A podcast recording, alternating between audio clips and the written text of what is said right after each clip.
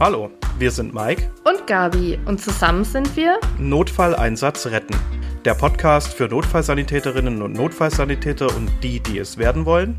Und auch für alle anderen im Rettungsdienst, Pflege und der Medizin. Du hörst gerade eine unserer älteren Folgen. Seitdem ist viel passiert und aus einem ursprünglich privaten Projekt wurde ein Team-Podcast. Und so wurde aus Obligat nun Notfalleinsatz retten. Bleib ruhig dran, der Inhalt ist nach wie vor leitlinienkonform und evidenzbasiert. Und jetzt wünschen wir viel Spaß beim Hören.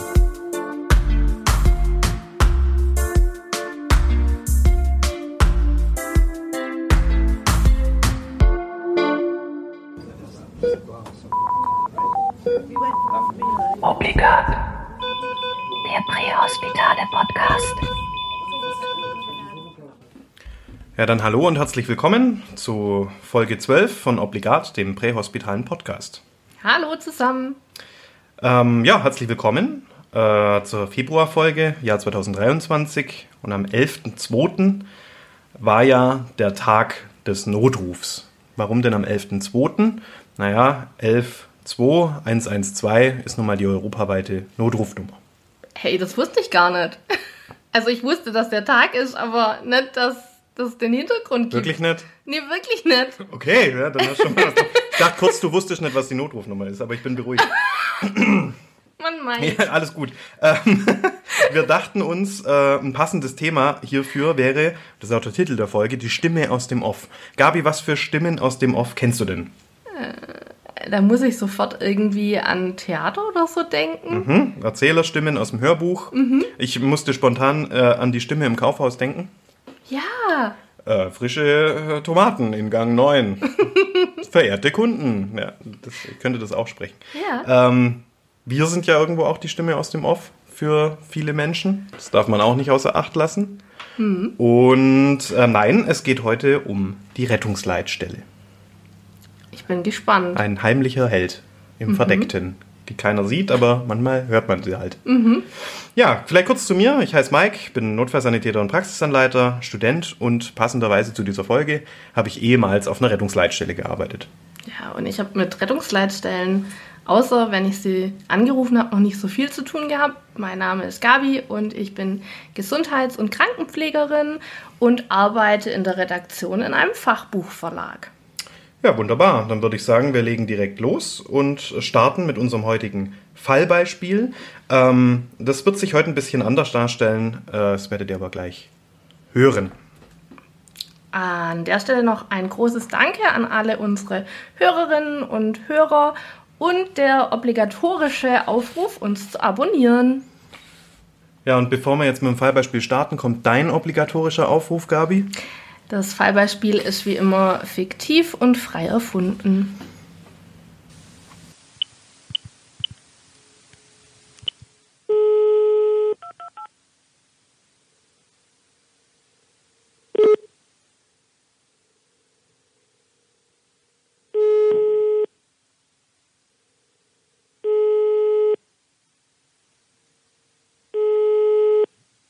Hier ist der Notruf für Feuerwehr und Rettungsdienst. Wo genau ist der Notfallort?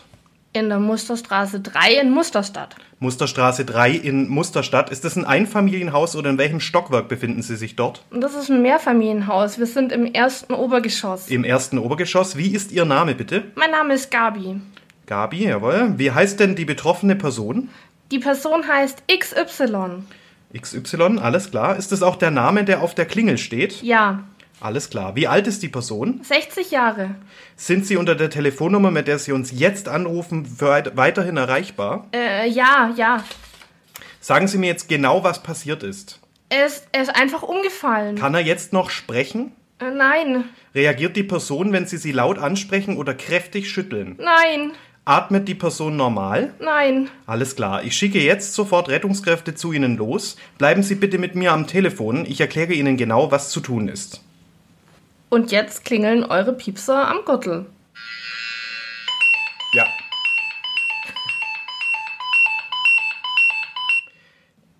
Ja, so kann, beziehungsweise muss es ablaufen. Die Anruferin war jetzt höchst kooperativ. Großes Lob an dich. Danke. Wobei man hat die Panik schön in deiner Stimme gehört. Das war jetzt äh, schauspielerische Meisterleistung. Nee, das war einfach die Panik, weil ich nicht wusste, was auf deinem Zettel steht. Auch eine Möglichkeit. Dann haben wir die Panik quasi künstlich erzeugt. Ja, ähm, wie läuft so ein Notruf ab? Darum soll es jetzt ein bisschen gehen. Und ähm, genau genommen läuft jeder Notruf in etwa gleich an. Wir haben die Notrufannahme mit Meldeformel. Und das war ja jetzt hier in dem Fall, hier ist der Notruf für Feuerwehr und Rettungsdienst. Wo genau ist der Notfallort? Und dieser Satz ist relativ ja, vielsagend. Ähm, warum ist vor dem Satz gestellt, hier ist der? Ich könnte mich ja einfach nur mit Notruf melden. Eine Idee? nee. Und zwar hat äh, so eine Untersuchung oder irgendwas ergeben, dass man die ersten Worte am Telefon gar nicht wahrnimmt. Ah, ja. Genau, okay. und man sagt, hier ist der und erst dann hört der Anrufer oder die Anruferin eigentlich richtig zu. Mhm. Also das ist tatsächlich, äh, hat man sich da was dabei gedacht. Notruf, Feuerwehr und Rettungsdienst, damit die Leute wissen, wo sie sind. Viele, viele Notrufe gehen über die 112 auch ein, die eigentlich für die Polizeibehörden gedacht sind. Mhm. Und letztlich, wo genau ist der Notfallort? Warum ist das denn das Wichtigste? Damit ich weiß, wohin ich alarmiere. Genau. Falls das Gespräch abbricht oder zum Beispiel im Zuge einer ganz, ganz schnellen und zügigen Disponierung, kann ich dann sofort einen Rettungswagen losschicken. Ein Guck-RTW, sagt man hier im Schwaberländle. Jemand, der hinfährt und einfach mal schaut, ohne dass vielleicht die Abfrage schon vollständig abgearbeitet wurde. Zum Beispiel Gespräch ist unterbrochen, dann kann ich nicht weiter abfragen. Oder der, Rettungswehr, der Rettungswagen fährt schon mal und dann frage ich erst ab und gebe den Kolleginnen und Kollegen auf der Straße dann äh, weitere Informationen. Ja. Also das ist eine ganz Mich- interessante Option. Als Anruferin bringt die Frage ja immer komplett durcheinander. Ja, total. Also man muss da erstmal, äh, Moment, der will gleich was von mir, das ist ja Mhm. seltsam. Und die Anruferinnen und Anrufer, die haben ganz großes Redebedürfnis, wenn die den Notruf wählen. Ja, die wollen ja was loswerden. Es ist ja was passiert. Mhm. Ja. Und ähm, da muss man die Anruferinnen und Anrufer einfach ein bisschen einfangen. Da hat jeder Leitstellendisponent, jede Leitstellendisponentin hat da so ein bisschen seine ihre eigene Taktik. Ähm, ich habe zum Beispiel ganz oft unterbrochen mit, mhm, ja, alles klar, jetzt sind Sie so gut, sagen Sie mir nur zuerst mal Ihre Adresse, dann weiß ich schon mal, wo wir nachher hin müssen. Und wenn, das hat relativ oft gut funktioniert, wenn die Anrufer nicht total panisch waren. Also dann Ja. ist es schwieriger, ähm, dann hilft manchmal die stoische Wiederholung der Frage. Ja. Also ganz Ich will- stoisch immer, immer wieder nachfragen. Am Anfang will ich immer loswerden, wie ich heiß. Ja, das ist, ja, so gehen auch viele Leute ran. Ja, guten Tag, mein Name ist Müller. Also äh, als Beispielname. Ja. Entschuldigung an jeden, der Müller heißt. Das ist mir jetzt gerade spontan eingefallen. Ja, hallo, mein Name ist Müller und das ist das und das passiert. Und ähm, ja, man muss den Anrufer, die Anruferin da manchmal ein bisschen bremsen. Ja. Ja, letztendlich ähm, gibt es, das ist äh, in anderen Ländern stellt sich das ein bisschen anders dar. In Großbritannien, wenn du den Notruf 999 wählst, das ist die dortige Notrufnummer, man kommt über 112, aber übrigens auch auf der Leitstelle raus. Ah, okay. Also es funktioniert dort auch, aber 999 ist die Standard-Notrufnummer für lebensbedrohliche Notfälle. Dann gehen die ans Telefon mit äh, der Frage, ist the patient breathing? Also das ist für die die höchste Priorität, ist eine Reanimation, ja oder nein? Also es ist einfach eine andere Abarbeitungsweise. Letztendlich kommt es dann zur Abfrage des genauen Notfallorts mit Verifizierung der Angaben. Das heißt, man soll möglichst oft äh, nochmal wiederholen. Man kann das auch am Gesprächsende machen. Hilfe ist unterwegs, wir kommen in die Musterstraße 16 in Musterstadt. Dass der Anrufer nochmal die Möglichkeit hat, hier zu intervenieren, falls es falsch ist. In der Aufregung kommt es nicht selten vor, dass die Adresse falsch verstanden oder auch falsch wiedergegeben wird. Ähm, vor allem, wenn es vielleicht nicht zu Hause ist. Ja. Ähm, und du hast schon gemerkt, wir haben da relativ viele Fragen. Stockwerk, Einfamilienhaus, Mehrfamilienhaus und so weiter.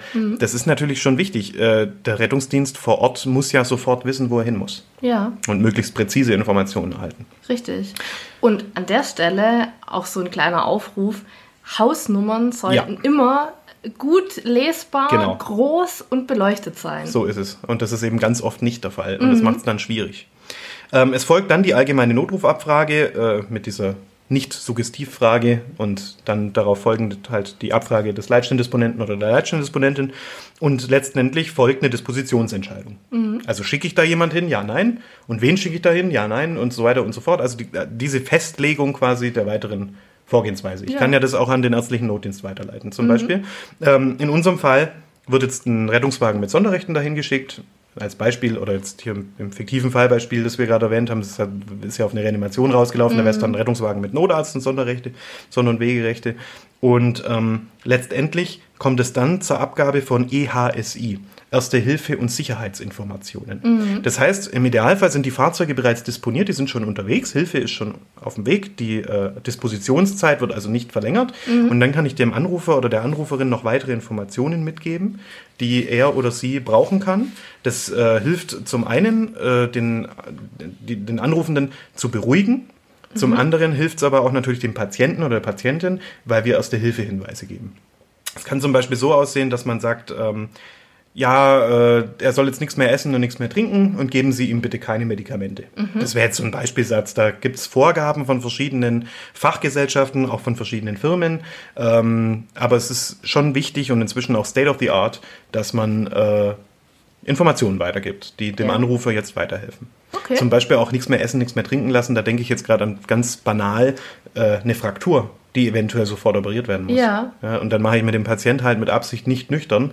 Dann hilft quasi hier tatsächlich schon dieser Satz äh, der Rettungsleitstelle weiter für Ja. die darauf folgende OP, die vielleicht in ein, zwei Stunden stattfinden könnte. Ja klar, weil Angehörige sind ja auch ganz arg hilflos in so einer Situation Ja, und und, das- versorgen denjenigen Das dann. berühmte Glas Wasser Ja. heilt ja alles. Also was ich schon erlebt habe, ja wissen Sie, wir haben ihn schon ein Glas Wasser trinken lassen. Ah, super. also man hört das echt oft. Man hört An der echt oft. Stelle, ich erinnere mich, ich habe mir als Kind den Arm gebrochen und meine Mom hat mich mit äh, Franz Brandwein Ja, eingerieben. genau. Von Solche Kopf Sachen. bis Fuß. Genau sowas will man äh, ja, vermeiden vielleicht gar nicht unbedingt, aber man will dem Anrufer da was Sinnvolles in die Hand geben. Zum Beispiel nehmen Sie eine Decke und decken Sie ihn zu. Das Ja. ist ja manchmal schon viel wert. Ja. Da war mehr halt beim Trauma irgendwie. Genau. Richtig. Ähm, ja, die Notrufabfrage, also das ist natürlich der Kern des Notrufs. Also was ist denn genau passiert und wen muss ich da hinschicken? Da gibt es verschiedene Möglichkeiten. Zum einen gibt es die komplett freie Abfrage, da mache ich das mit meiner eigenen Fachkenntnis und frage halt die Fragen, die mir gerade in den Sinn kommen. Jetzt in der Zeiten von Qualitätsmanagement und Qualitätssicherung ist es vielerorts anders geregelt. Wir haben standardisierte und strukturierte Abfragen. Strukturierte Abfragen, die sind quasi, das ist eine Art Leitfaden, eine Art Flussdiagramm, ähm, so dass ich nichts vergesse und dass dann diese Notrufabfrage in einem klaren Schema verfol- folgt.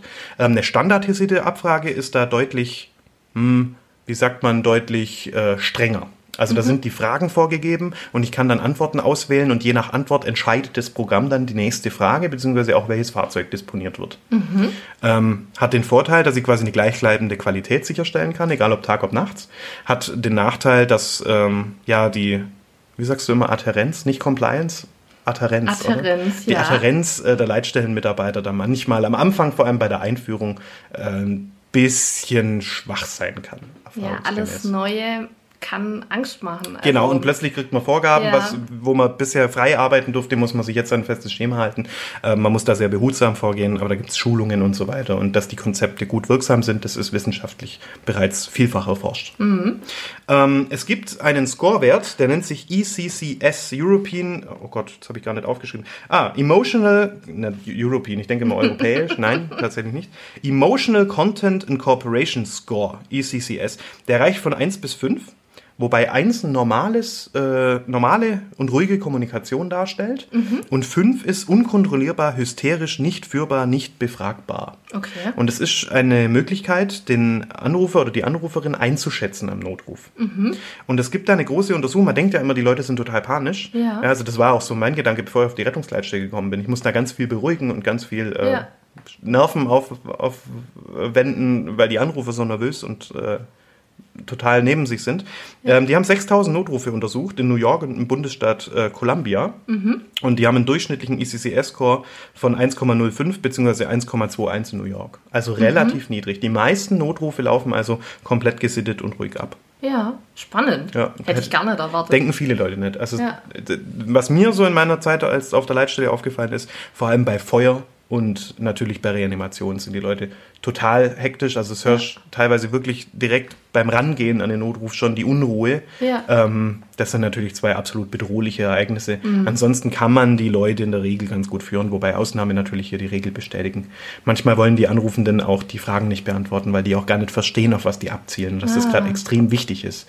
Schicken Sie endlich jemand, hört man dann. Und äh, Okay. da liegt es an der Empathie und an der Kommunikationsgabe natürlich Ja. vom Leitstellenmitarbeiter, von der Leitstellenmitarbeiterin da äh, einzuwirken. Mhm. Ähm, natürlich können die das, selbstverständlich, die machen das ja auch jeden Tag, aber das ist nicht so einfach, wenn man ähm, nur am Telefon ist. Mhm. Es geht natürlich von Angesicht zu Angesicht viel, viel besser. Ja, klar. Ja, und wenn dann das Knöpfle gedrückt wird und die Fahrzeuge entsendet werden, dann hat sich die Rettungsleitstelle an die Grundregeln der Disposition zu halten.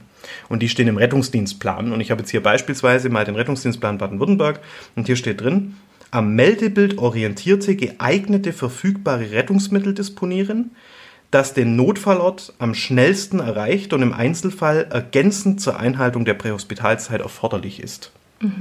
Also auf gut Deutsch, ich muss das nächstgelegene Fahrzeug schicken und ich muss äh, zusätzlich noch äh, Fahrzeuge schicken, die nä noch näher dran sind, sozusagen als First Responder, als Vorabfahrzeuge. Okay. Wenn, wenn erforderlich und wenn sinnvoll natürlich. Also es muss geeignet sein. Ja. Ja, und das steht hier drin. Und ähm, ja, beim Krankentransport ist das nicht ganz so streng natürlich, weil das ja keine Notfälle sind. Und hier steht, das nächste geeignete und wirtschaftliche äh, Fahrzeug soll gewählt werden, steht Ja. hier drin. Also da ist natürlich der wirtschaftliche Aspekt deutlich höher als beim Notruf. Absolut. Schon nachvollziehbar. Ja. Und bei der Anzahl der Krankentransporte. Und im Rettungsdienstplan Baden-Württemberg steht auch der Passus drin, der Einsatz von Rettungswagen ist für initiale Krankentransportfahrten nur zulässig, wenn im Versorgungsbereich des Rettungswagens mindestens ein weiterer Rettungswagen für Duplizitätsfälle in der Notfallrettung zur Verfügung steht. Also ich darf KDWs mit dem RTW fahren, das steht hier schon so drin. Sollte ich nicht, aber ist durch den Rettungsdienstplan so vorgegeben. Habe ich in der Klinik auch ganz selten nur erlebt. Ah, es kommt zuweilen schon öfters vor. Gerade wenn so Krankentransportwagen mal ausfallen, das spürst du dann als Rettungswagen schon hier zugegen. sag ich Echt? mal. Ja, ja. Steht jetzt nicht täglich. Also ich hatte jetzt ja zwei Nachtschichten, da hatte ich jetzt keinen Krankentransport zum Beispiel. Also das ist jetzt nicht täglich, das ist jetzt kein Riesenproblem. Mhm. Äh, aber manchmal nervt es dann schon. Muss ich echt sagen. Auftragsfahrten. Ja, vor allem sind es meistens sitzende Transporte und ich habe halt keine Sitzmöglichkeit im Rettungswagen. Also ich habe einen Ah, Tragestuhl, aber ja. der ist halt nicht zulässig während der Fahrt und Ja. ah, ist dann immer ein bisschen kompliziert. Ah, ich höre, höre heraus, das ist ein schweres Thema. Ja. Natürlich ähm, wollen wir uns so ein bisschen noch um die Telefonreanimation kümmern. Jetzt ist so ein kleines Themenhopping. Ähm, die Telefonreanimation äh, wird seit vielen Jahren auf Rettungsleitstellen angeleitet und ist inzwischen sogar als Pflichtaufgabe der Leitstelle definiert, vieler, äh, an- in vielen Bundesländern. Und sieht vor, dass der Leitstellendisponent oder die Leitstellendisponentin so lange am Telefon bleibt bei einer erkannten Reanimation, bis das Rettungsmittel eintrifft Ja. bis geeignete Ersthelfer eintreffen. Es gibt hier inzwischen ähm, klare Vorgaben, je nach Firma, äh, also Notrufabfrageprogramme, die genutzt werden. Ähm, da liegt mir jetzt hier ein äh, Exemplar vor, das darf ich aber gar nicht eins zu eins vorlesen, weil da natürlich die jeweilige Firma ähm, Copyright absolutes Copyright drauf Ja. hat, natürlich. Also das ist auch in Ordnung, das, die arbeiten da ja auch hart dran und erproben Mhm. diese, diese Vorgaben. Ähm, also im Prinzip, unterm Strich, sind die alle sehr ähnlich natürlich. Mhm. Ich meine, die, die erfinden ja die Reanimation nicht neu. Richtig? Ähm, es geht nur so ein bisschen um die Formulierung. Und hierbei ist aber gewünscht, das soll absolut standardisiert sein und der Leitstellendisponent oder die Leitstellendisponentin, also die, die Call-Taker, sollen äh, das genau vorlesen. Es soll zu keinen eigenen Einflüssen kommen. Okay. Also es muss ganz klar vorgelesen werden ähm, und äh, es soll, man soll da nicht abweichen von. Standardisiert, Qualitätsmanagement, wieder sinnvoll, ja. Und natürlich muss der anrufende, die anrufende Person muss natürlich ermutigt werden in dem Ganzen. Das ist ja auch selbstverständlich. Ja, das machen sie sehr gut. Ja, das ist das Einzige, was sie jetzt tun können und so weiter und so fort. Es gibt da im Internet äh, sogar verschiedene Mitschnitte von Telefonreanimationen. Wer da mal googeln möchte, wir dürfen es hier leider nicht zeigen. Ähm, da gibt es von der Feuerwehr Berlin zum Beispiel was. Ähm, kann man sich mal anhören, ist sehr, sehr interessant und äh, finde, wird man sofort findig, wenn man das auf Google eingibt. Ich denke, Okay. das können wir so weitergeben. Wenn Ja. wir es schon nicht zeigen können, das ist wirklich ein sehr interessantes Soundfile. Ähm, Ja. anonymisiert, da ist alles gepiept, was irgendwie personenbezogen ist, aber man hört dann schon sehr gut mit, ähm, wie der Telefonist hier versucht, die Reanimation anzuleiten Ja. und es auch sehr erfolgreich schafft. Ähm, das ist schon ein bisschen älter, das ist noch nicht allzu standardisiert, man hört das ganz gut raus, ähm, aber auch er liest vor. Also auch man hört, finde ich schon deutlich, dass er abliest. Mhm. Ja. Ist auch gut so. Vielleicht an der Stelle ein kleiner Hinweis. Ähm, wir haben einfach nicht angefragt. Ähm, äh, das heißt, uns wurde nicht verboten, es vorzuspielen, ja. sondern ähm, ja, wir, wir hatten nicht die Gelegenheit anzufragen und aus dem Grund Genau. spielen wir es jetzt nicht vor. Es gibt auch so kleine technische Hilfsmittel noch auf Rettungsleitstellen, sogenannte Reanimationstools. Das sind dann, die haben auch ganz viele Programme, Mhm. ihre eigenen. Ähm, das ist dann zum Beispiel ein Metronom, das ich einspielen kann ins Telefon. Also, dass der Anrufer das Ja, Metronom hört. ja. Oder es ist für mich äh, ein Tool, wo ich dann quasi mitklicken kann, wie der Anrufer drückt. Mhm. Und dann errechnet mir das die Beats per Minute.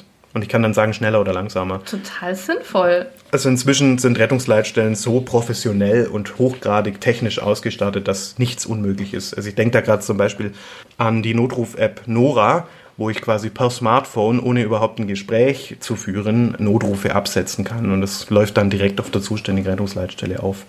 Voll gut für Menschen mit einer Einschränkung in dem Genau, Bereich. richtig. Das ersetzt mehr oder weniger, das ersetzt das Gehörlosenfax, gibt es schon noch, gehörlosen Notruffax, aber ähm, die Nora-App ist hier schon eine geeignete Alternative, die sich langsam aber sicher durchsetzt.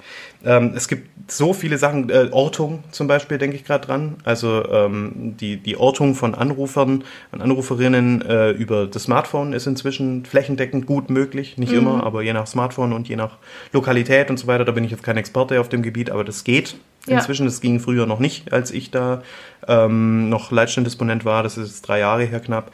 Da gab es diese Möglichkeit noch nicht. Da ist das gerade so im Einführen gewesen. Ähm, es gibt inzwischen sogar Apps, Ersthelfer-Apps. Ähm, ich denke, da kann man an der Stelle auch, auch erwähnen, äh, die Region der Lebensretter. Wenn da der Landkreis angeschlossen ist, ist das eine App, bei der ich mich über die Hilfsorganisationen Malteser, Rotes Kreuz, Johanniter ähm, registrieren kann. Und wenn dann eine Wiederbelebung im Umkreis erkannt wird, dann alarmiert mich die App und ich kann dann da vorab hin. Ich habe gar kein Okay. Material eventuell, wenn ich nicht wirklich was habe und laufe dann dahin und beginne die Herzdruckmassage bzw. hole einen Defibrillator und weise die Rettungskräfte ein. Ach, krass, Das okay. funktioniert inzwischen wirklich hervorragend. Also Ah, und viele äh, Armbanduhren und Autos Ja, können mittlerweile genau. doch auch einen Notruf auslösen. E-Call beim Fahrzeug oder die, die äh, Apfeluhren, die können das natürlich. ja, ja, ich musste dafür nicht so viel Werbung machen. Die können das natürlich sehr, sehr gut. Ja. Also, ähm, ja, so läuft es so ein bisschen ab auf so einer Rettungsleitstelle. Und was ist dann, wenn alle DisponentInnen im Gespräch sind? Ja, dann geht halt keiner ans Telefon. Nee, also es gibt dann, äh, dann muss man halt abwarten. Ne? Und dann kommt eine Bandansage und diese Bandansage sagt in der Regel sowas wie, hier ist der Notruf für Feuerwehr und Rettungsdienst. Bitte legen Sie nicht auf. Ihr Anruf wird sofort entgegengenommen. Ja, stimmt. Ich habe letztes Jahr äh, tatsächlich einen Brand entdeckt und da kam das auch. Und ich dachte dann schon, oh, ich sage ganz vorbildlich, wo ich bin, direkt als erstes. Und habe dann natürlich trotzdem wieder meinen Namen gesagt. Ja, Und äh, der hat mich dann auch direkt, äh, hat sich bei mir bedankt, der Leitstellendisponent, und meinte, ja, ja, es sind gerade ganz viele Anrufe, äh, da ist schon jemand unterwegs. ja, genau. Ja. Also ähm, da nicht aus der Ruhe bringen lassen, die gehen dann schon ran. Aber wenn viel los ist, dann ist nun mal viel los. Man kann ja, Ja. nicht 100 Leute auf so einer Rettungsleitstelle arbeiten lassen gleichzeitig. Ähm, es ist, wie es ist. Ja. Und es gibt dann auch meistens Überläufe. Also wenn es dann wirklich gar nicht mehr geht, gibt es so Überlauffunktionen, aber das ist je nach Leitstelle, soweit ich weiß, eigenständig geregelt. Ja, das wäre es von mir soweit gewesen. Ähm, war ein kleiner Einblick in die Leitstellenarbeit. So ein bisschen mit Themenhopping. Bin immer von A nach B, von B nach A, von A nach C gesprungen, aber ähm, ich hoffe, es hat einen kleinen Einblick gegeben. Es ist eine Arbeit auf der Rettungsleitstelle, das wird unser heutiger Interviewgast sicher ähm, noch bestätigen. Das ist einfach ein ganz anderer Stress als im Fahrdienst. Also das ist einfach was anderes, ja. Das heißt, wir kommen jetzt schon zum Interview oder bin ich dran? Nee, jetzt bist erstmal du dran. Okay. Mit Interview. Woher, das Ja. wäre eine schöne Überleitung jetzt gewesen, gell? Ja. Nee, nee, der ist ja, nee, nee, nee. Jetzt mach erstmal du. Okay. Ja, wa- was kann ich da in der Klinik dazu sagen? Ähm, auf Station hat man jetzt nicht so oft mit der Leitstelle zu tun. Es Ja, gibt Krankentransportanmeldung wahrscheinlich. und, Ja, ja, aber es gibt auch seltene ähm, komische Telefonate, dazu komme ich gleich noch.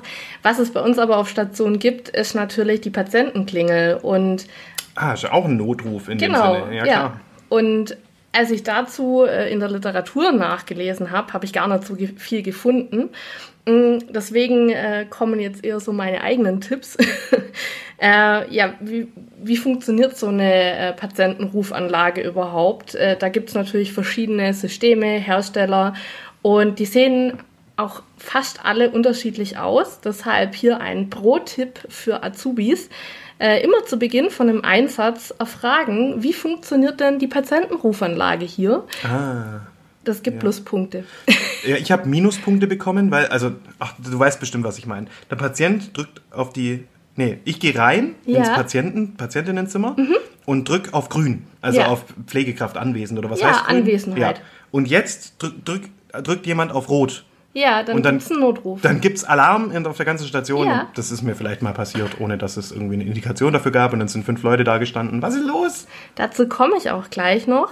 Ähm, ganz grundsätzlich wollte ich die Grundfunktionen erklären. Das heißt, der Patient klingelt, äh, der Klingelruf wird mit Grün von der Pflegekraft bestätigt. Eben dieses Grün heißt die Anwesenheit.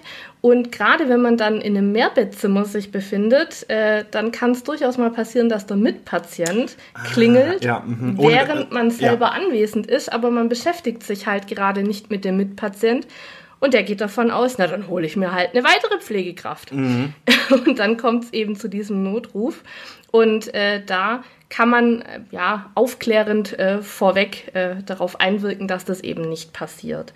Ähm, es gibt dann noch eine Anwesenheitssignalleuchte Signalleuchte für eine Stationsleitung oder den Praxisanleiter. Das ist aber auch immer stationsintern geregelt gewesen. Echt, oder? Gibt es da extra für Praxisanleiter so ein.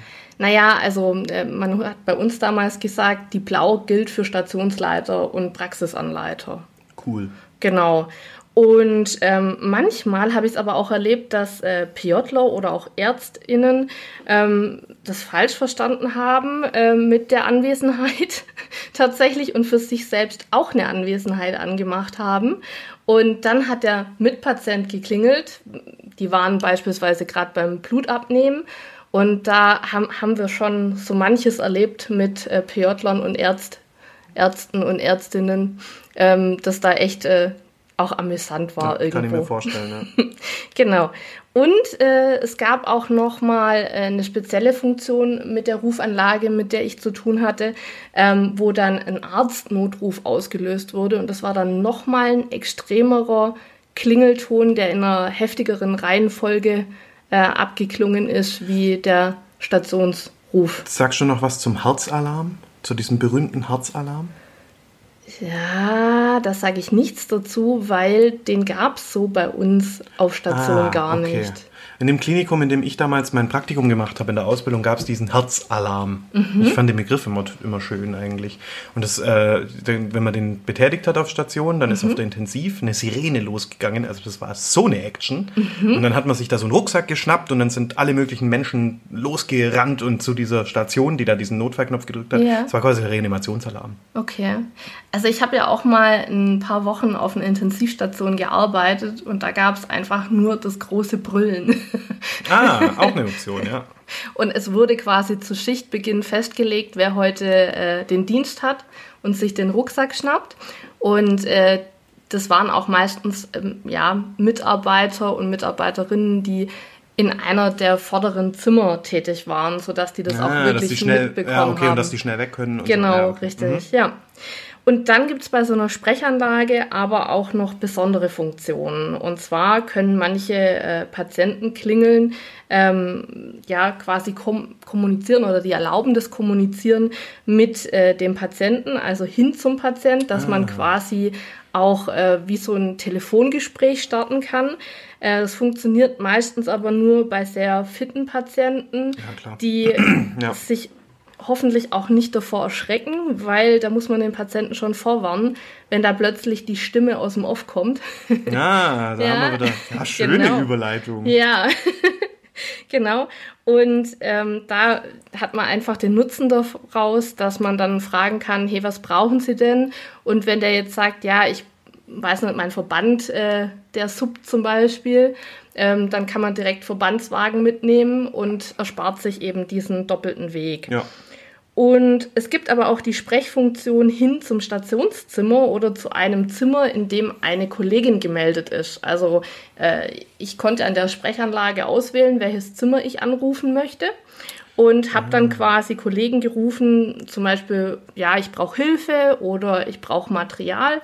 Und ähm, habe dann zum Beispiel auch aus dem ISO-Zimmer raus anrufen können, hey, mir fehlt das noch und ich bräuchte das. Und dann konnte jemand mir das direkt bringen und man hat sich wieder einen Weg erspart. Und an der Stelle, das klingt jetzt alles sehr technisch, und die meisten haben zu Beginn immer gesagt, sie kennen sich damit überhaupt nicht aus. Das ist aber nur so eine kleine Hemmschwelle, wenn man es nicht unbedingt erklären möchte. Mhm, ja, ja, ja. Also es kennt sich immer irgendjemand aus, man muss nur hartnäckig nachfragen. Und wichtig an der Stelle auch, die Patientenklingel darf nicht missbraucht werden. Denn wer sich auskennt, hm, hm, hm, neigt vielleicht auch mal dazu, eine Klingel auszuschalten. Ah, ja gut, Und das das- geht natürlich nicht, das ist klar. Richtig? Und es birgt vielleicht auch das Risiko, ich denke, ja, ich mache die schnell aus, ich gehe sofort dahin, dass es nicht die ganze Zeit weiter klingelt, weil so ein Klingeln kann ja auch mal ja so aufs eigene Gemüt schlagen, sage ich mal. Wenn, wenn alle Lichter leuchten, dann ist es nicht unbedingt Weihnachten, sondern äh, Ja. dann leuchten alle, alle Klingeln, ähm, weil eben so viele Patienten um, um Hilfe rufen. Und da eben, ja, bitte das nicht einfach ausschalten und, und missbrauchen an Das ist genauso Stelle. wie die Alarme äh, umstellen, die Alarmgrenzen vom Monitor umstellen und Mhm. sowas. Das kann man sicher mal machen, wenn der Patient nachts äh, bekanntermaßen ein bisschen radikat wird im Schlaf. Ja. Aber äh, sollte man ja schon mit Vorsicht genießen. Richtig. Ja, es ist eine Notfallklingel und ähm, eine Notfallklingel sollte nicht zum Kissen aufschütteln oder die Hand in den Schatten äh, zu legen genutzt werden. Ja, ähm, das kann schon sehr fordernd sein, gerade wenn es immer wieder passiert beim gleichen Patienten. Aber fragt da mal nach. Ist das ein Anzeichen von Angst? Hat derjenige vielleicht wirklich einfach Angst, ihm geht's schlecht ähm, und er weiß, er ist hier im Krankenhaus und er kommt mit der Situation vielleicht gar nicht zurecht. und da klar. entwickelt man schnell ein Feingespür dafür, was ist es. Ich denke gerade an demente Patientinnen und Mhm. Patienten, die ja in fremder Umgebung allgemein einfach sich deutlich schwerer tun nochmal. Ja, und ganz ehrlich, äh, wenn ich irgendwo einen roten Knopf sehe, Ja, dann drücke ich da drauf. Mhm. da bin ich genau der Richtige für sowas. Richtig, also es kann auch einfach sein, dass es, äh, dass es interessant wirkt für, für einen dementen Patienten, Mensch mit Demenz. Ähm, deswegen, ja, äh, ist das so zu hinterfragen. Und ähm, wenn es jetzt aber doch eine andere Motivation dahinter steckt, da hilft dann doch schon auch mal das klärende Gespräch. Ja. Ja, ertönt der Patientenruf, dann unterbreche ich natürlich meine Arbeit, sofern sie nicht lebensnotwichtig ist. Ähm, Lebensnot wichtig. Lebensnotwendig. Notwendig. Oh. okay. Lebensnotwichtige Arbeit. Ja, genau. Äh, und eile zum Patienten, äh, der mich eben ruft. Und dabei sollte ich aber nicht vergessen, einen Handschuhwechsel durchzuführen und eine hygienische Händedesinfektion. Natürlich. Ja. und wer geht zur Klingel? Der Azubi. Mhm. Die Azubine. Der Praktikant, die Praktikantin. Mhm. Ja. Der Schüler. Ich, ich war damals, das muss ich kurz erzählen, ich war ähm, im Pädiatriepraktikum äh, teilweise auf einer Wöchnerinnenstation. Und an sich fand ich das ganz interessant, weil ich durfte ein bisschen Babys schaukeln und so. Also es war ganz schön und durfte bei den Untersuchungen dabei sein und so. Ähm, ich musste aber natürlich als Praktikant auf dieser Station auch auf die Klingel gehen. Vorab zumindest. Hat man dir das so gesagt? Das hat man mir so gesagt. Wow. Äh, da wirst du gleich was dazu wissen. Ähm, auf jeden Fall bin ich halt auf diese Klingeln gesprungen, weil ich wollte ja auch jetzt nicht den schlechtesten Eindruck hinterlassen natürlich. Und jedes Mal habe ich diese Tür aufgemacht, dann schaut mir da so eine junge Mutti an und sagt, ja, das Stillen funktioniert nicht. Und jedes Mal stand ich da, mhm, ja, äh, ich hol mal irgendjemand, der sich mit Stillen auskennt. Ich Ja. wollte gerade schon sagen, der Brüste hat. Also keine Ahnung, ich wusste doch überhaupt nichts davon. Es war, und das war mir jedes Mal so unangenehm. Und die, die Echt? Frauen haben es aber sehr humorvoll genommen und haben schon immer gegrinst, wenn ich die Tür aufgemacht habe. Ja. Und man kennt sich ja dann als, also ich Ja, war ja jeden Tag im Praktikum. Und war dann doch ganz nett. Aber das war so eine, das ist mir im Gedächtnis geblieben, dass ich mich da so unnötig gefühlt habe, äh, wenn ich auf diese Glocken gegangen bin. Ich konnte da nie helfen. Ja. Ja, also tatsächlich geht die Pflegekraft, die für den Patienten zuständig ist, der klingelt auch eigentlich auf die Klingel. Ähm, das sage ich hier ganz bewusst, denn gerade ja, Praktikanten, Praktikantinnen und äh, Azubis werden an der Stelle häufig leider ausgenutzt. Muss man fast so sagen. Das heißt, wenn man gerade Pause macht, äh, Oder Übergabe. ja, Wobei, da habe ich es noch am ehesten verstanden, gell? weil so eine Übergabe ja schon auch nicht unterbrochen werden soll. Ja, ja. Aber ja, also ich finde schon, äh, dass man da auch als Azubi seine Rechte einfordern darf und äh, nicht immer, ja, wo springt. Und wenn ich dann mal eben examinierte Pflegefachkraft bin und eine längere Tätigkeit vor mir habe, das heißt, ich gehe einen Patienten ähm, zum Beispiel den Pa- äh, Verbandswechsel machen oder zur Körperpflege, dann kann ich meinen KollegInnen auch Bescheid geben, dass die äh, bitte auf meine Patientenrufe auch achten sollen. Ja, macht Sinn. Genau. Und es gibt auch kreative Klingeln in der Klinik. Hast du eine Ahnung, worauf ich anspiele? Kreative Klingel? Ja. Äh, nee. Ja, also zum Beispiel, wenn es. Ich habe Hungerklingel. Nee. Kreative Klingel ähm, sind zum Beispiel äh, kleine Glöckchen. Ja. Ähm, ja, also wenn ich jemanden habe, der eben äh, zum Beispiel bettlägerig ist ähm, und schlecht auf sich aufmerksam machen kann und aber zu einer Untersuchung unterwegs ist, äh, wie kann der sich behelfen? und da hatten wir äh, die kreative Lösung, äh, demjenigen äh, so tatsächlich so eine Glocke mitzugeben. Ähm, das mag jetzt total abwegig klingeln, aber es hat Klingeln? klingeln. Das klingelt sehr abwendig, ja. Aber es hat wirklich gut funktioniert, ähm, wenn da die Untersuchungswartebereiche eben nicht mit einer Klingel ausgestattet waren, war das wirklich so eine Notlösung. Also es sollte nicht Standard sein und es steht bestimmt auch nicht in irgendeiner Arbeitsanweisung, dass man sich mit solchen Klingeln behelfen darf. Aber ich wollte es gerne erwähnt haben. Und ähm, was es heute hoffentlich nicht mehr gibt, ähm, Flurbetten.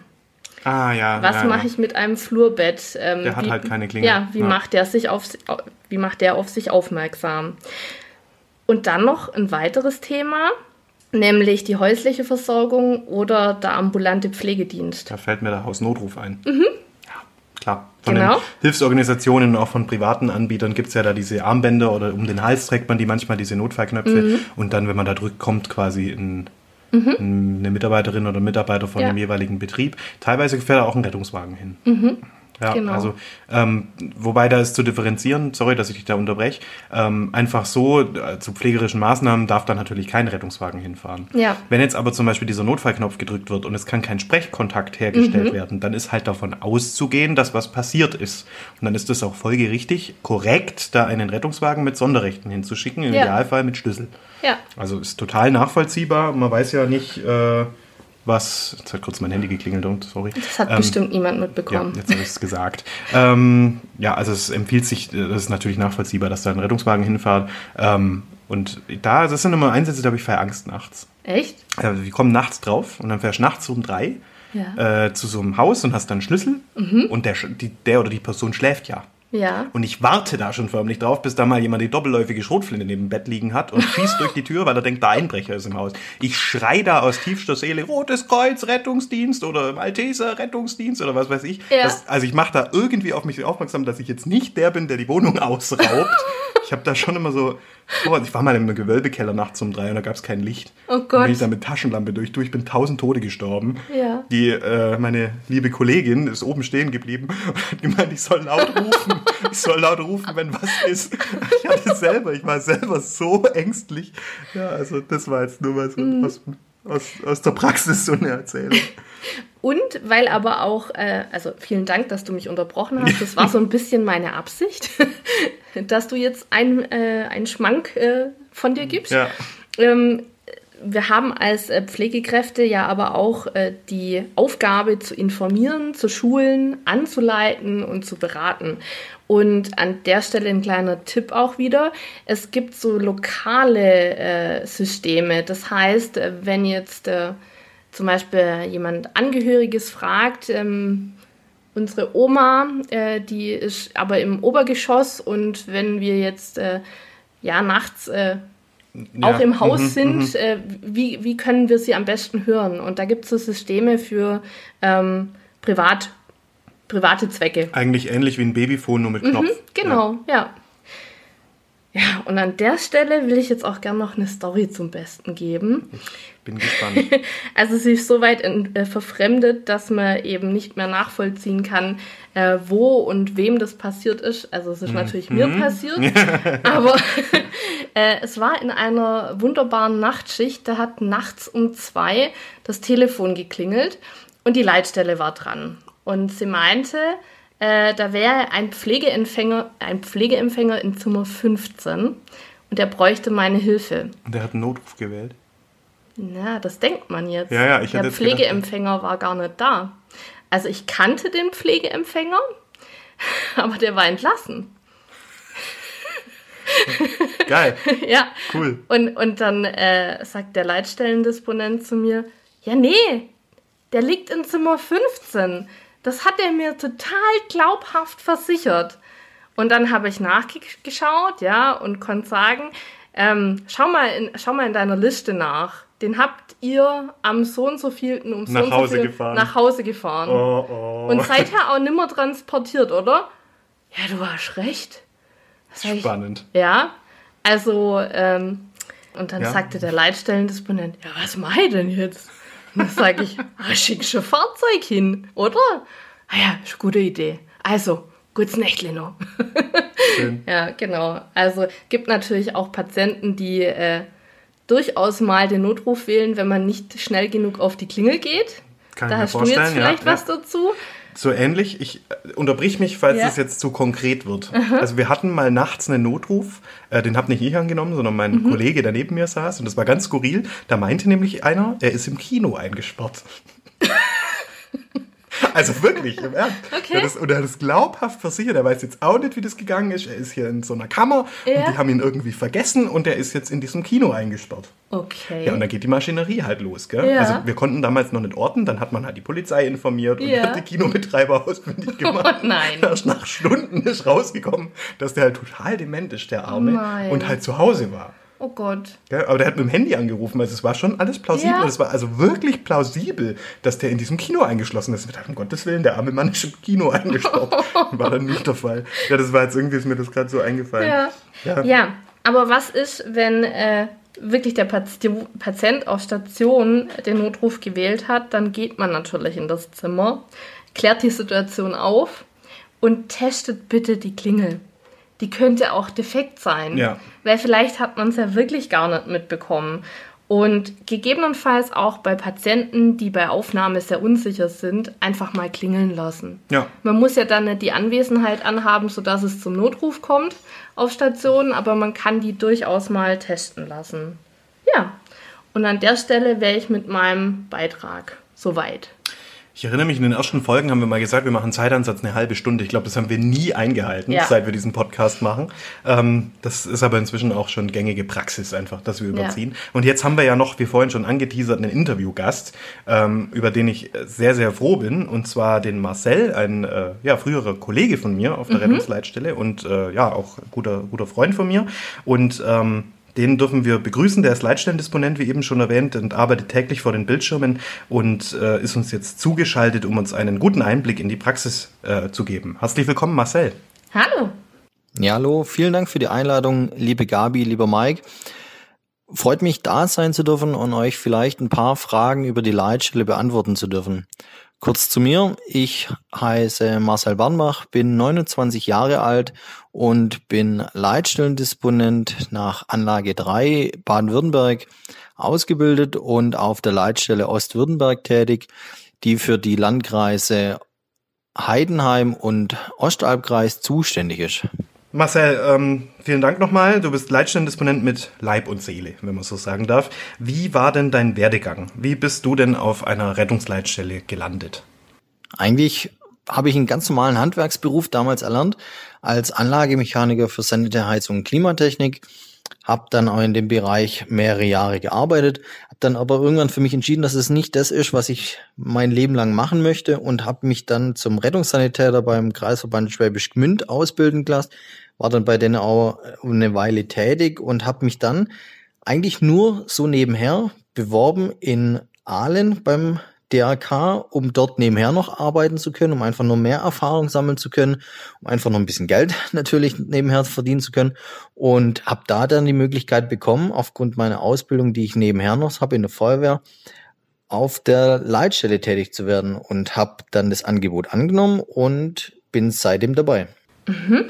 Du hast ja die sogenannte Anlage 3 Ausbildung absolviert. Wie läuft es dann ab? Also was lernt man das so? Wie lang dauert's? Und ähm, welche Voraussetzungen muss man mitbringen? Ja, genau, das ist richtig. Nur ist die Anlage 3 keine Ausbildung, sondern eine Weiterqualifizierung. Die findet in Baden-Württemberg in 21 Wochen statt, abwechselnd auf der Landesfeuerwehrschule in Bruchsal und auf der DAK Landesschule in Pfalzgrafenweiler. Dort bekommt man im Grunde einfach alles über die Leitstelle mitgeteilt, mit vermittelt. Es wird einem beigebracht, wie funktioniert eine Leitstelle, was passiert, wenn die Technik ausfällt, wie reagiert man darauf, wie funktioniert die Notrufabfrage, wie funktioniert die Technik, welche Features und Besonderheiten hat eine Leitstelle, auf welche Sachen können wir zurückgreifen. Das lernt man alles da in den 21 Wochen. Und in den 21 Wochen sind auch sechs Wochen inbegriffen, wo man ein Praktikum auf einer Leitstelle macht entweder auf seiner eigenen Leitstelle oder auf einer Fremdleitstelle, wo man dann einfach schauen kann, wie ist der Arbeitsablauf, welche Sachen kann man mitnehmen für seine Leitstelle und wie funktioniert eigentlich der Arbeitsalltag so. Die Voraussetzungen, um auf einer Leitstelle tätig zu sein, gibt es drei Einstiegsmöglichkeiten. Ganz klassisch als Notfallsanitäterin oder Notfallsanitäter macht man dann einfach noch zusätzlich den Lehrgang 174. Da bekommt man dann einfach mitgeteilt, was ist ein Löschfahrzeug, was ist ein technisches Hilfefahrzeug von der Feuerwehr, wie funktioniert die Technik dort, was hat ein Fahrzeug so an Bord, für welche Einsätze werden welche Fahrzeuge hinzugezogen, was ist eine Drehleiter, wofür brauchen wir die Drehleiter. Dann gibt's die Möglichkeit, dass man als Berufsfeuermann einsteigt. Dort hat man meistens dann schon den Rettungssanitäter mit dabei. Das ist eigentlich Grundvoraussetzung, dass man den hat. Viele sind auch schon Notfallsanitäter oder Sanitäterin und haben dann schon die Voraussetzungen oder das seltenste Beispiel, das ich jetzt begleite, ist die dritte Einstiegsmöglichkeit, dass man als Rettungssanitäter einsteigt, da ist auch die Voraussetzung, dass man mindestens drei Jahre Einsatztätigkeit als Truppführer bei einer freiwilligen Feuerwehr vorweisen kann und die Ausbildung zum Gruppeführer und Zugführer vorweisen kann und natürlich Erfahrung im Rettungsdienst, um einfach die Notfallbilder am Telefon auch zuordnen zu können. Ja, und jetzt sorgst du täglich dafür, dass die Notrufe beantwortet und korrekt abgefragt werden. Äh, wie sieht denn dein klassischer Arbeitstag aus? Der klassische Arbeitsalltag auf der Leitstelle gibt es eigentlich nicht. Man hat seine Grundsachen, die jeden Tag stattfinden. Man holt sich seine Übergabe von den Kollegen der Vorschicht, guckt, welche Besonderheiten sind da, welche Fahrzeuge sind heute nicht verfügbar, welche Feuerwehren haben AO-Änderungen, sind irgendwelche größere Veranstaltungen, wo der Rettungsdienst mit eingebunden ist, das Ehrenamt mit eingebunden ist, die Feuerwehr irgendwie Brandwachen halten muss gibt es Anmeldungen von wichtige Sachen wie der Kreisbrandmeister, ortsabwesend etc. Und dann schaut man einfach, dass man sich fokussiert auf die Notrufe, die eingehen können oder auch nicht. Hast du einen Tipp für unsere Hörerinnen und Hörer, wie sie sich verhalten sollen, wenn sie den Notruf wählen müssen? Da kann ich ganz klar sagen, ja. Wir stellen unsere Eingangsfrage. Oft lautet die hier ist der Notruf für Feuerwehr und Rettungsdienst. Wo genau ist der Notfallort? Und dann möchten wir von euch einfach nur wissen, Ort, Straße, Hausnummer. Und dann fragen wir euch ja eure Erreichbarkeit ab. Also heißt, ob ihr mit dieser Handynummer, mit dieser Festnetznummer erreichbar seid, falls unsere Verbindung abreißen sollte.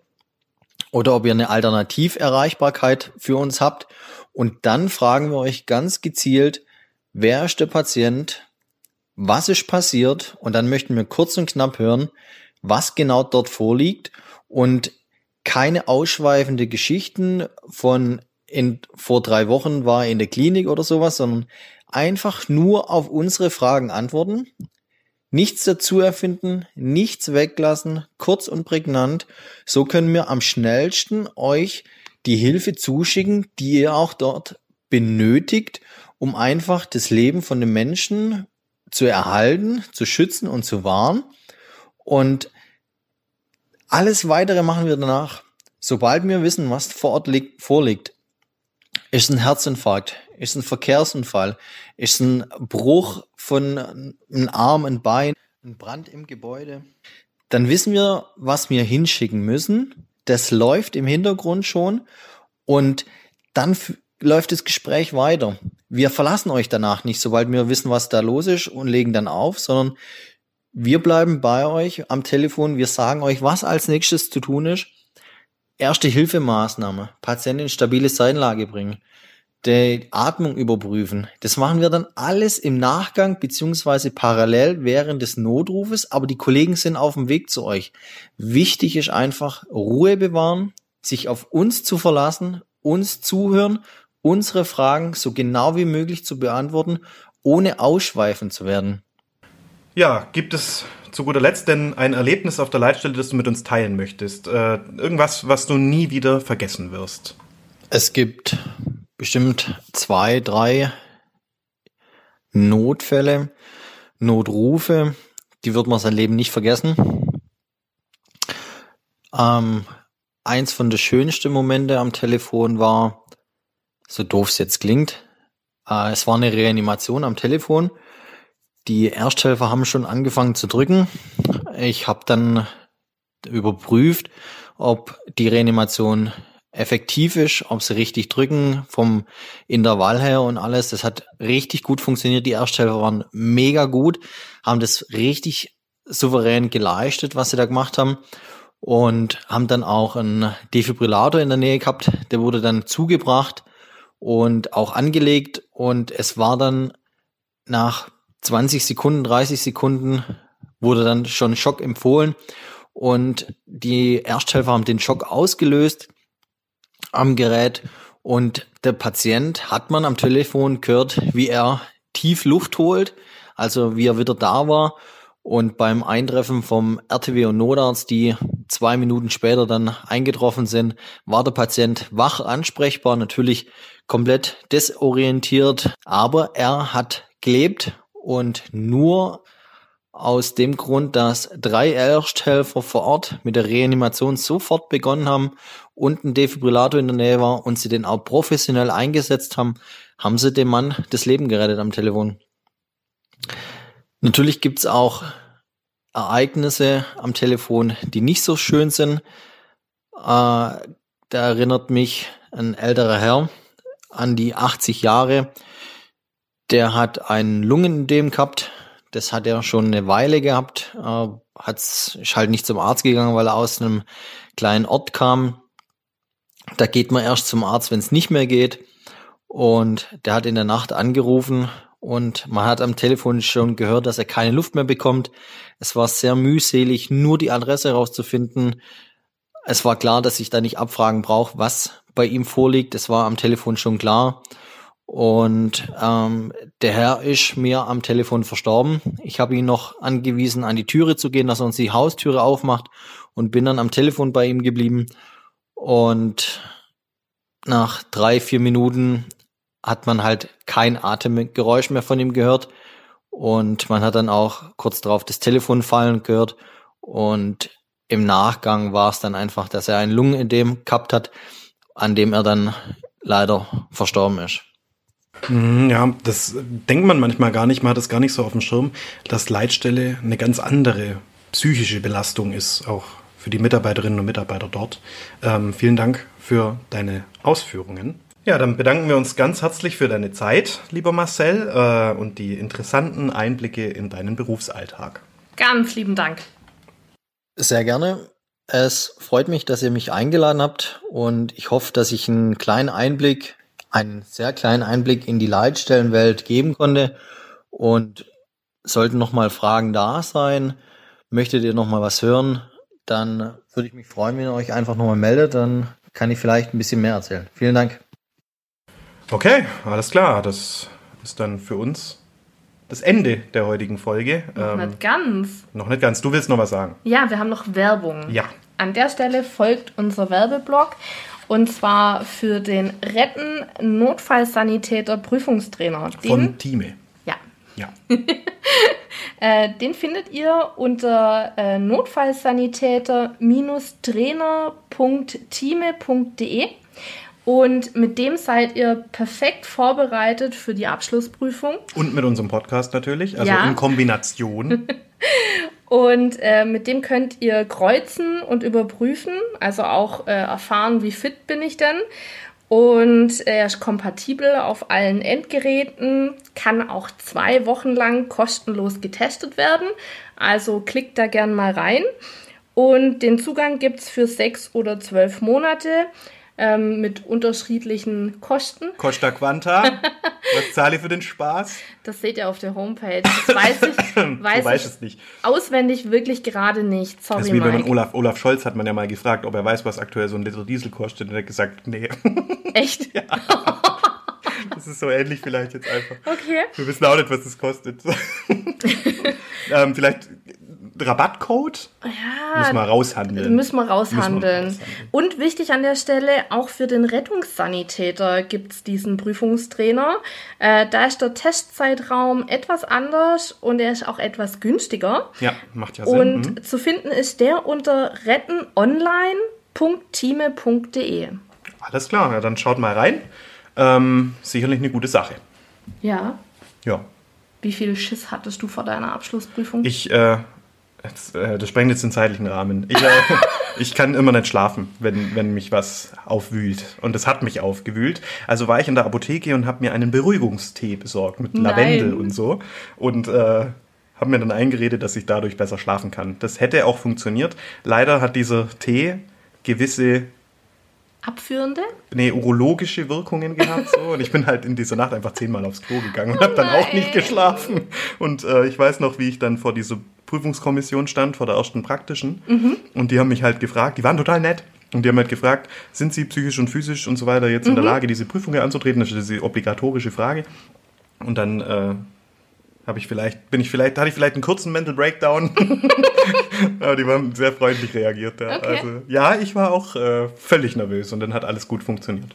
Weißt du was? Ich erinnere mich auch an deine Abschlussprüfung. Da- und ja. zwar saßt du hier auf dem Balkon und hattest ganz viele krass gute Ausarbeitungen in den Händen und hast mich gefragt, sind die gut so? Und ich dachte nur so, uff, also ein bisschen was davon verstehe ich. Sieht alles höchst professionell Ich und gut aus. Völlig irre gemacht. Ja. Ja. Äh, aber von Rettungsdienst hast du einfach mehr Ahnung wie ich. Aber ich fand es so toll, dass du mich trotzdem gefragt hast, ob das gut Ja ist. klar, natürlich. Ich bin immer froh um, um eine Meinung. Jo, damit kommen wir zum Ende. Ich hätte noch ganz viele lustige Leitstellengeschichten auf Lager. Da könnten wir jetzt noch mal eine halbe Stunde reden, weil da erlebst du so viel Zeug, was dir kein Mensch glaubt.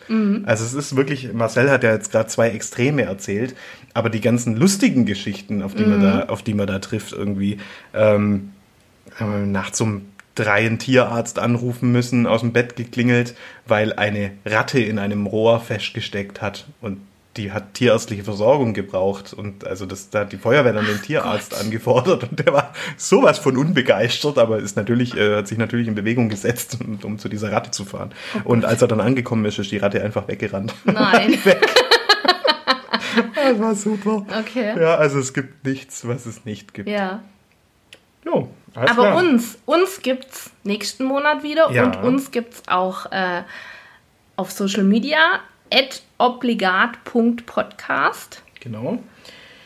Ja, und dann danken wir jetzt mal fürs Anhören Mhm. und sagen bis nächstes Mal.